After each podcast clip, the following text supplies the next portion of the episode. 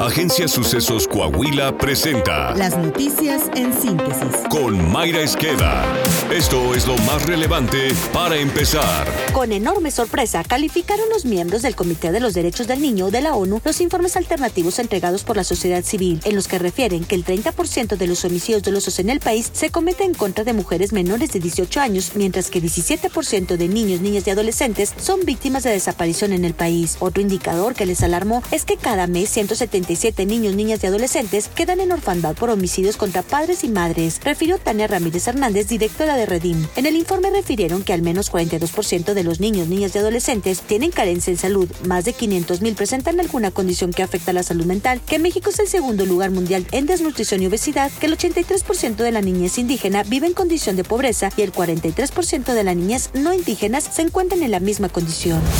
El director de Desarrollo Social del Ayuntamiento de Fresnillo, Juan Pérez Guardado, hermano de la esposa del senador Ricardo Monreal, fue asesinado en un ataque directo mientras trabajaba en vía pública. Testigos relataron que el servidor público trabajaba dirigiendo a un grupo de trabajadores cuando hombres armados abrieron fuego en su contra. El gobernador morenista David Monreal confirmó que el ataque contra la víctima fue directo. muy lamentable, sobre todo cuando lo hacen de esa manera tan artera, cobarde. Es frontal, es directo, no es como otros casos que se equivocaron o fuego A cruzado. unas horas del asesinato de Juan Pérez Guardado, se reportó el crimen de otro familiar vinculado a un político de Zacatecas. El empresario Cecilio Chilo Murillo y hermano del presidente municipal de Sombrerete fue atacado por un comando que le arrebató la vida. El secretario general de gobierno de Zacatecas, Rodrigo Reyes Muguerza, afirmó en sus redes sociales, este ha sido un día complicado en materia de seguridad. Sin embargo, nuestros esfuerzos por pacificar Zacatecas van a continuar. Lo dije y lo reitero, no daremos ni un paso atrás, indicó.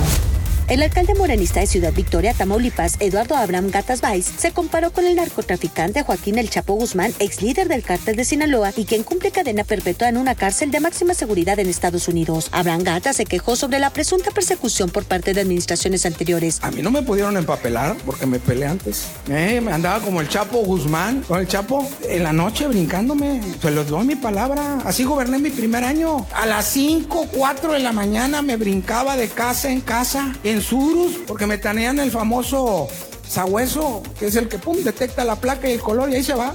Sabes la trayectoria por dónde va el vehículo.